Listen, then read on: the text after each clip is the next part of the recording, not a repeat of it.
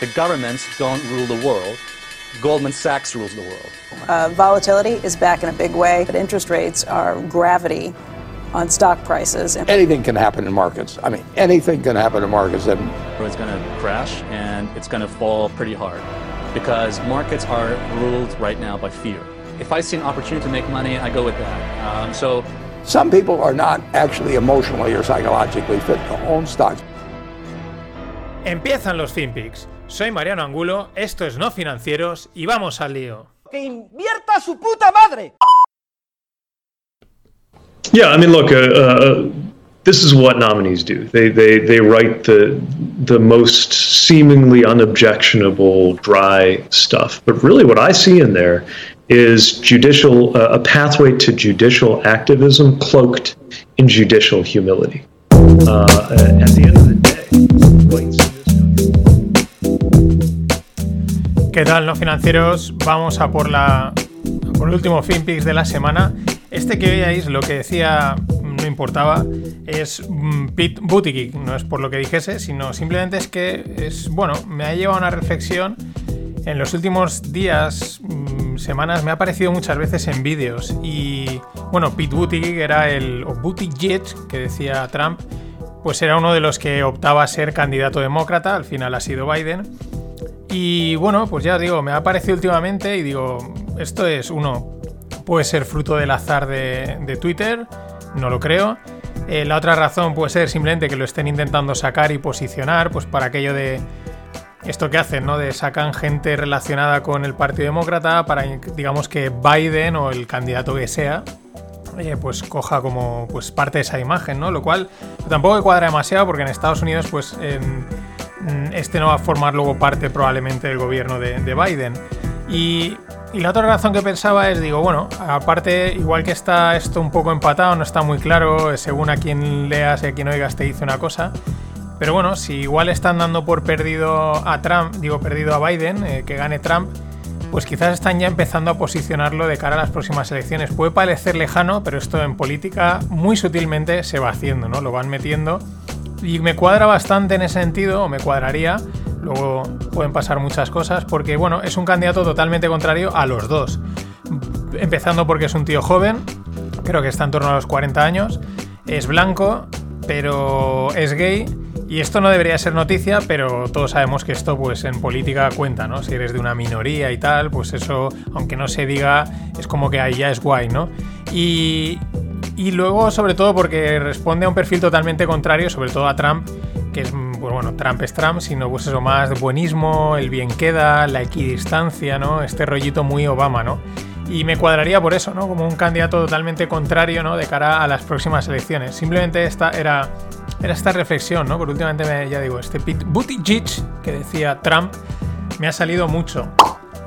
Bueno, los últimos... Bueno, y mira, me he pasado una, una noticia que ha salido hoy. Bueno, al final... Eh, bueno, John Biden tiene un hijo que se llama Hunter Biden, lo cual me hace bastante gracia porque traducido sería cazador Biden. Y y bueno, dice, eh, bueno, pues ha salido una polémica que si el tío eh, está relacionado con no sé quién, que son unas fotos fumando, etcétera, ¿no? Vamos, eh, a ver, ¿qué candidato a la presidencia, a cualquier puesto así político, no tiene un familiar directo o indirecto que haya vestido metido en un escándalo? ¿Quién? O sea, si esto es casi, oiga, ¿usted se va a presentar a candidato? Sí. A ver, usted está limpio, o sea, no tiene ningún familiar que haya hecho nada malo, dice no, pues usted no me vale, ¿no? En fin, una, una polémica más. Bueno, últimamente en los últimos días llevan las bolsas, sobre todo las americanas, eh, ya digo, el IBEX no lo suelo mirar tanto porque ¿para qué? ¿Para qué deprimirse? Eh, pero bueno, las americanas llevan corrigiendo un poco y bueno, ayer habían muchas dudas respecto al sector bancario, lógicamente. El tema del paquete de estímulos que tienen que aprobar entre demócratas y republicanos, pues también estaba ahí en el aire. Ya sabéis que primero salió Trump de, su tratamiento COVID diciendo que él no aprobaba nada, luego dijo que sí. Ahora Pelosi, que es la líder demócrata en el Congreso, le dice que, que ellos no van a aprobarle nada a Trump ahora de cara a las elecciones, lo cual tiene bastante lógica. No vas a presentarte con, pues con, un, con una medallita. Y luego aparte, pues ayer de repente me sorprendió, empezaron a salir cierres de, bueno, pues en Francia, en Inglaterra, creo en algún otro país, pues que eh, cerraban bares, aumentaban restricciones, o sea, subían un nivel casi como apuntando un poco al, a, otra cuarentena, otro cierre, mm, a medias, pero casi como dando el pie, ¿no? Y bueno, pues este es un poco el, percal. Por eso están corrigiendo y las dudas, ¿no? Que ahora parece que de repente va como oleadas. Ahora vuelven a haber otra vez más dudas todavía, ¿no? Sobre los próximos meses. Es verdad que entramos ya en, en el invierno en España. Yo creo en estos países ya hace, hace frío. Bueno, en la newsletter hoy os dejo. Vienen bastantes imágenes chulas. La de cierre, la de más allá del dinero, mm, hoy está guapísima. Es un árbol llamado Genko, pero es que está espectacular. Si la queréis ver, entráis. No hace falta que os suscribáis, pero si os suscribís mejor, pero es de acceso libre. Y, una la, y la otra cosa que os dejo es una infografía que os voy a comentar ahora, que es la historia de las eh, divisas reserva mundial. Actualmente la reserva mundial es el dólar pues porque muchos países, no solo Estados Unidos, sino pues mm, lo gastan, ¿no? Como, como su moneda de referencia. Pero bueno, la historia es interesante siempre. Eh, prácticamente todas han durado, excepto alguna, y ahí habrá sorpresa, han pues unos 100 años, ¿no? El, el primero que mencionan es el florín florentino, de 1250 a 1350. Luego el ducado veneciano de 1300 a 1500. Siempre hay un cierto solape entre ellas. También era otra época, no había tanta globalización y y podían, pues diferentes regiones podían estar, pues a ver como varias divisas eh, de reserva, ¿no? Luego viene el ducado, es el ducado veneciano, luego viene el real portugués de casi finales de 1400, principios 1500 a 1550 y luego viene el real español de 1520 a 1790, prácticamente casi 300 años de dominio. Se nos solapó también ahí el florín holandés, desde 1700 a 1800, y la libra francesa, de 1700 a 1800. Pero ojo, 300 años de dominio del real español. Claro, esto, cuando salen estos datos mola mucho, porque claro, la historia, aunque a veces llegue un poco, puede haber llegado tergiversada, el que gana es el que escribe la historia, esto hay que tenerlo en cuenta, o a veces faltan papeles y se hacen estimaciones. Pero claro, por eso todos estos movimientos tan modernos que hay últimamente, de colectivistas y tal, pues lo primero que hacen es ir a intentar reescribir, cambiar la historia, ¿no? Porque es algo como es una losa para, para este tipo de gente que quiere cambiarlo todo y hacer una cosa nueva de, de la nada. Y este tipo de cosas, pues la verdad es que les duele bastante. Y llegamos ya a la época moderna en la que la libra esterlina pues tuvo sus 100 años, de 1800 a 1900 aproximadamente, y el dólar de 1900 a actualmente, ¿no? 2020, uno también sus 100 años. La pregunta es, ¿cuál será la próxima moneda de reserva? Hay gente que dice que será el yuan. Mm, no lo sé. Igual sí o igual no. Eh, bueno, también va muy asociado todas estas, todos estos divisas iban asociadas a imperios donde aunque eran imperios y tenían un poder eh, militar importante, también el comercio mm, fluía totalmente. Y ahí en China fluye el comercio, pero no, no, no sé, tengo ahí mis dudas. Siguiendo con China, el, el cambio energético que pretenden de aquí al 2060 es espectacular. Pretenden reducir el carbón, el consumo del carbón en un 96%, el gas natural en un 75%, el petróleo en un 65% y pretenden aumentar el, agua, ¿no? la fuente de energía hidráulica en un 50%, la biomasa en un 100%, el viento en un 346%, la energía nuclear en un 382%. Ojo a esa gente que dice que la energía nuclear contamina o está como puesta como de las malas, porque estos la consideran clave. Y la energía solar un 587, casi un 600%. Esta lo comenté ya un día, es una de las ventajas que tiene estos países, eh, que tiene China, es que planifica a largo plazo y bueno, pues estos tipos de objetivos los suelen cumplir. Otra cosa pues son los costes eh, por el camino, sociales, etcétera, ¿no? Pero bueno. Más cosas. Zoom, la mítica aplicación web, como lo queramos decir, de videoconferencias que se puso de moda ahora, bueno, pues cogió mucha trayectoria con el tema de la pandemia, pues ha sacado una cosa está demuestra también que la empresa va evolucionando, ¿no? Y tienen buenas ideas, una cosa se llama Zoomtopia, que suena también a, cuento de hadas o a, o a, cosa gamer, pero no. Pero está muy guay, me, me parecen muy buenas las tres propuestas que lanzan como, como características o como nuevas features que van a lanzar para para Zoom, ¿no? Una es un, como una especie de marketplace para eventos online, ¿no? Mm, se están moviendo todos los eventos al formato online Pero todo el mundo que ha participado en un evento de esos y los que lo organizan dicen, vale, el evento online sirve para algunos momentos, pero donde esté el evento físico, eh, que se quite lo demás. Y la gente está ya deseosa de que hayan eventos físicos siempre que se pueda, porque es verdad que para una serie de eventos, mmm, oye, esas cervecitas de luego, el, chalaneo, donde estén más cosas, aparte de eso, del, de los eventos online, también proponen pago de donaciones en directo, ¿no? Mientras, pues esto se lleva ahora mucho, ¿no? Alguien está emitiendo una conferencia o algo y la gente directamente le puede pagar por ahí. YouTube ya lo tiene también en algunos, en algunos canales y algunos servicios, algo bueno. Esto de las donaciones, creo que hay que encontrarle otro nombre porque mmm, queda un poco es una donación o micromecenazgo, pero yo creo que no acaba de definir el concepto. Es una especie de pago en diferido, yo creo. Bueno, mira, me está gustando, te pago por lo que estás haciendo. Un término más marketingiano creo que surgirá. Y luego otra cosa muy interesante que proponen es el desarrollo de, de, aplicaciones, ¿no? Abren como una plataforma para que los desarrolladores, los programadores, pues puedan hacer aplicaciones integradas con el Zoom. Esto siempre es muy importante cuando quieres hacer crecer este tipo de negocios porque pues te dan mucha base, ¿no? Y te dan muchas características, digamos que te apalancas en la creatividad, en el trabajo de otra gente, a cambio que esa gente también gane dinero, ¿no? Esto lo hacen un montón de empresas de este tipo, el bueno, abrir este, crear un, digamos, crear un ecosistema en torno a su, a su servicio. Más cosas, nos venimos a España. Hoy os voy a hablar mucho más de startups, pero esto no es startup. Eh, la nueva tarjeta del BBVA. Mm, vale, yo, mi padre trabajaba en el BBVA, tengo amigos trabajando en el BBVA, entonces tengo un vínculo emocional, pero sí que es verdad que creo que es un banco que en este tema tecnológico lo está haciendo desde hace mucho tiempo muy bien, van muy... Van muy a la última, ¿no? Incluso yo creo que muchas fintech que han salido, estos enseguida han sacado lo mismo. La aplicación que tienen es buenísima. Y, y el ejemplo es la noticia, ¿no? Van a sacar una tarjeta, o la han presentado ya, una tarjeta de pago, ¿no? Una tarjeta de crédito, de débito, como lo que, lo que sea. Y el CVV va a ser dinámico. El CVV es el numerito este que tiene detrás de tres números que tienes que meter siempre, ¿no? Y una cosa que yo hace últimamente pensaba, ¿no? Al final hacer muchos pagos online y, al final se queda grabado. Aunque tú no le des a grabar, ya te aparece, ¿no? Y justo ese número, que es como una especie de medio clave, pues siempre aparece, ¿no? Y ya pensaba, digo, esto no sé si es un problema de seguridad o no, que siempre aparezca este número, luego falta el PIN, ¿no?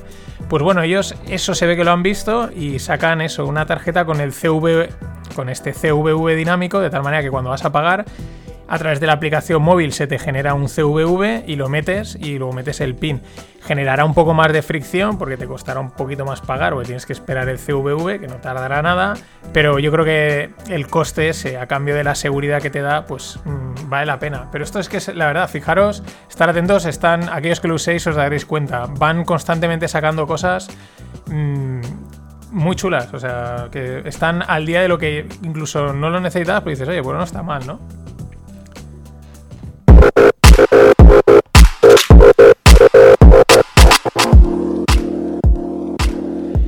Con startups. 15 minutos y 250.000 euros levantados, pero no para la startup, sino para un crowdfunding inmobiliario.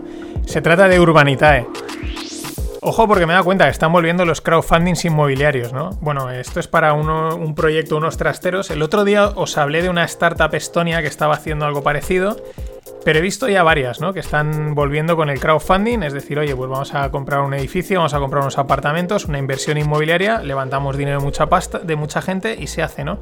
Eh, la primera, la originaria aquí en España fue Hausers, me acuerdo que, bueno, iba, bueno, tenía sus cosas, pero oye, era un, una cosa innovadora. Y luego, pues eh, su fundador, Tono Brus, Brusola, creo que es, que ahora está metido en temas de finanzas también, en, en FundsFi.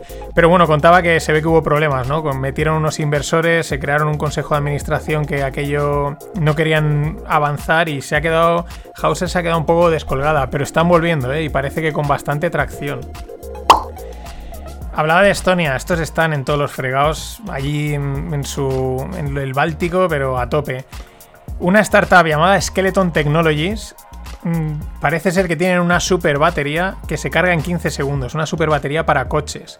Eh, vamos, eh, dicen que es la amenaza de Tesla. Además me ha molado porque también están en colaboración con el KIT, con el Karlsruhe Technical Institute, que es donde yo estuve. Y bueno, es llama la atención, ¿no? En 15 segundos se carga. Aquí es donde está uno de los grandes caballos de batalla, no solo de los coches, sino de cualquier aparato, ¿no? Las, las, las baterías. Por poneros una idea, ¿no? Eh, la batería del Nissan Leaf pues tiene, digamos, una especie, una, una duración de unos 5 años. La de un Renault, unos 8 años, ¿no? Y Tesla, y, igual que, Tesla, ¿no? Y parece ser que, bueno, no solo el que se cargue muy rápido, 15 segundos es nada, esto es espectacular, si es así, y sino la duración, sé que también intentan conseguir una, una duración más larga. Rondas. Esta rondas en España. Esta me ha llamado la atención, os va a llamar la atención, bueno, a todos, pero a, los que sois de Valencia. Rosita Longevity o Rosita Longevity. Es una app de salud para mayores de 60. Eh, lo que hace es, pues bueno, es como una app que se ve que la gente pues, se mete ahí y te ayuda a, tomar, pues bueno, a hacer hábitos saludables y para ayudar a la longevidad, ¿no? Eh, en ronda de 430.000 euros han entrado buenos fondos ¿Por qué decía lo de Valencia? Porque son de Valencia, pero concretamente de Cofrentes, que es donde hay un balneario. Tiene un acuerdo con el balneario y el balneario este, eh, según he leído, es el mayor centro de educación para longevidad de Europa, ¿no? Entonces, a partir de ese acuerdo es donde poco a poco ha salido este Rosita Longevity. Muy interesante, muy curioso. Yo creo que hay apps y productos para gente de más de 60 años eh, ya gastan el WhatsApp, están totalmente adaptados a toda esta a, gran parte de la tecnología y hay un mercado también enorme por descubrir. Otra ronda, 5 millones para Veritas. Eh, hacen secuenciación genómica. Esto es muy curioso porque realmente es una empresa americana que se llama Veritas, Veritas Genomics, que tienen un test eh, pues bueno, de, detección genómico. Se ve que mucho más potente que los típicos el 23andMe y, otro más que he conocido. Pero lo curioso es que han decidido que se dieron cuenta eh, los americanos que en cada país la legislación es distinta. Entonces han sacado spin-offs, o sea, mm, hijas, empresas hijas para prácticamente todos los países.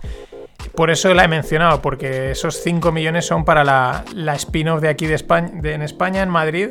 Y bueno, lo que, lo que vengo contando últimamente, más pasta en el mundo health tech. Y bueno, luego dos rondas para allí, para el otro lado del charco, os comentaba. Justo es un supermercado online de México. Ronda de 5 millones. Y luego esta ronda es mega rondaca. Rappi de Colombia. Es el globo, el globo de aquí, pero allí en Colombia, ¿no? Delivery, para todo hacen Rappi. Están ya en varios países, no solo en Colombia, de allí de Sudamérica.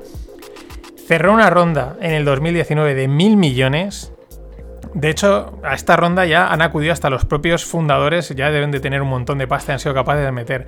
¿Quién está metido en estas rondas? El mítico de estas super rondas, SoftBank. Igual que está metido en, esta ronda también del otro lado del charco, pero de los americanos, de la empresa Plenty. Una ronda de 500 millones. Que estas rondas dices, pero te enchufan 500 millones y o 300 y esto, esto, ¿cómo te lo gastas? Te lo fundes. Bueno, ¿qué hace Plenty? Que me llama, llama la atención plantaciones verticales de fruta y verduras. O sea, en plan granjas, eh, perdón, eh, sí, agricultura vertical, pero enfocada al consumo, ¿no? No en plan para mi casa, ¿no? Muy interesante. Y por último, blockchain. Eh, ha salido ya Filecoin que la anuncian como la alternativa al Amazon Web Services, ¿no? almacenaje de datos de manera descentralizada. Quizás es apuntar muy alto, pero bueno, es uno de los proyectos que ya os comenté y tiene, bueno, tiene, tiene potencial, ¿no? Hablan bien de él, pero bueno, quizás aún es pronto también para decir que vas a sustituir a Amazon Web Service. Acordaros, el fin de habrá fin de pod. Hay consultorio de dudas. Mm, me podéis preguntar lo que os dé la gana, del mundo de las finanzas, de lo que sea. Yo lo puedo contestar o no. Y nada, dos cosas. Para los que estéis en Madrid, vuelve el Museo Naval. Eh, bueno, ya está el lado político, que si no sé qué. Es un museo guapísimo. Además lo han reformado, está chulísimo. Yo estuve, mola un huevo. Y, la historia naval española es para conocerla. Y esa es la buena noticia. La mala noticia es que para aquellos que hayáis estado también, que acabe ya el maldito COVID este, cierra el Melos. El Melos de Madrid, con esas zapatillas que estaban espectaculares. Qué pena.